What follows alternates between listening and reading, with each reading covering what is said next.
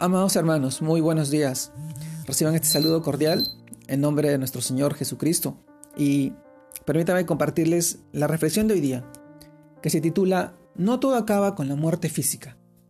Y quisiera que fuéramos al libro de Eclesiastés, capítulo 12, verso del 7 al 8, el cual nos narra de esta manera. Y el polvo vuelva a la tierra, como era, y el espíritu vuelva a Dios como lo dio. Vanidad de vanidades dijo el predicador, todo es vanidad. Eclesiastés capítulo 12, verso del 7 al 8. No todo acaba con la muerte física. Es el título de hoy día.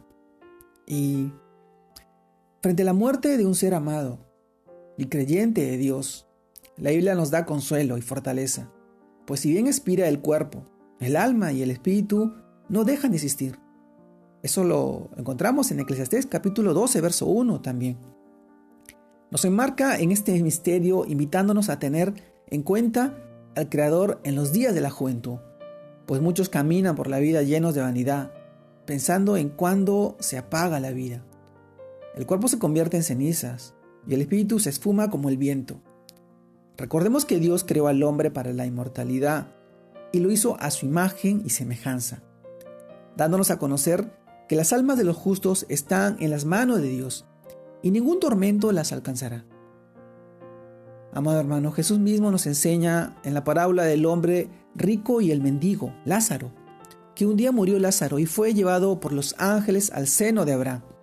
Y nos dice que el que él está aquí, consolado, y el rico en el Hades, atormentado.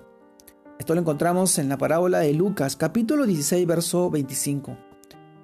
Amado hermano, esto armoniza perfectamente con Apocalipsis 20, eh, capítulo 20, verso 4, en el que dice, y vi tronos, y se sentaron sobre ellos los que recibieron facultad de juzgar, y vi las almas de los decapitados por causa del testimonio de Jesús, y por la palabra de Dios, los que no habían adorado a la bestia ni a su imagen, y que no recibieron la marca en sus frentes ni en sus manos, y vieron y reinaron con Cristo mil años. Estos mártires, que han muerto fieles a Cristo, están delante del altar, vivos. Por eso Jesús afirmó, porque Dios no es Dios de muertos, sino de vivos. Lucas capítulo 20, verso 38. Amado hermano, no podemos negar que la muerte física es dolorosa. Desgarra el corazón. Jesús lloró ante la muerte de su amigo Lázaro. Juan capítulo 11, verso 35 y 36. Lázaro, a quien amaba entrañablemente, pero ante este hecho Jesús se representa como la resurrección y la vida. Él dijo, yo soy la resurrección y la vida. El que cree en mí, aunque haya muerto, vivirá. Y todo el que esté vivo y cree en mí jamás morirá. Armado hermano, ¿crees esto? ¿Crees que Jesús es la vida? Juan capítulo 11, verso 25-26. Ahí encontramos este pasaje de Jesús y la resurrección. Amado hermano, en medio de la tristeza hay esperanza, pues podemos llorar libremente y extrañar a nuestros seres amados, pero no sumirnos en el dolor. La muerte física solamente es la separación del alma y el cuerpo, pero la muerte espiritual es la separación del alma y de Dios. No todo acaba con la muerte física. Hay una esperanza de vida. Jesús nos promete esa esperanza. Él es la resurrección y la vida. Así lo expresó en sus palabras y lo expresa en sus palabras desde el comienzo de su ministerio.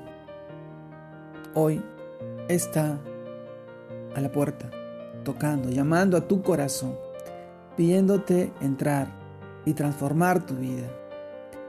Él hace todo lo posible por llegar a ti, para que tú puedas entender y comprender, entregarle tu vida, tus cargas, pedirle perdón por tus pecados, acercarte a Él, rendirte, darle el honor, la honra y la, gloria. Que sea tu Señor y tu Salvador.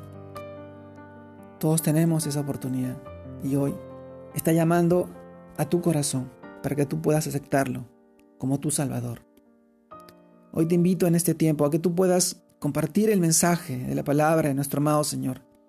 Hoy, en tanta necesidad y en tanta aflicción, vamos acercarnos cada día más a Él, en oración, en clamor, en ayuno, en meditación de su palabra.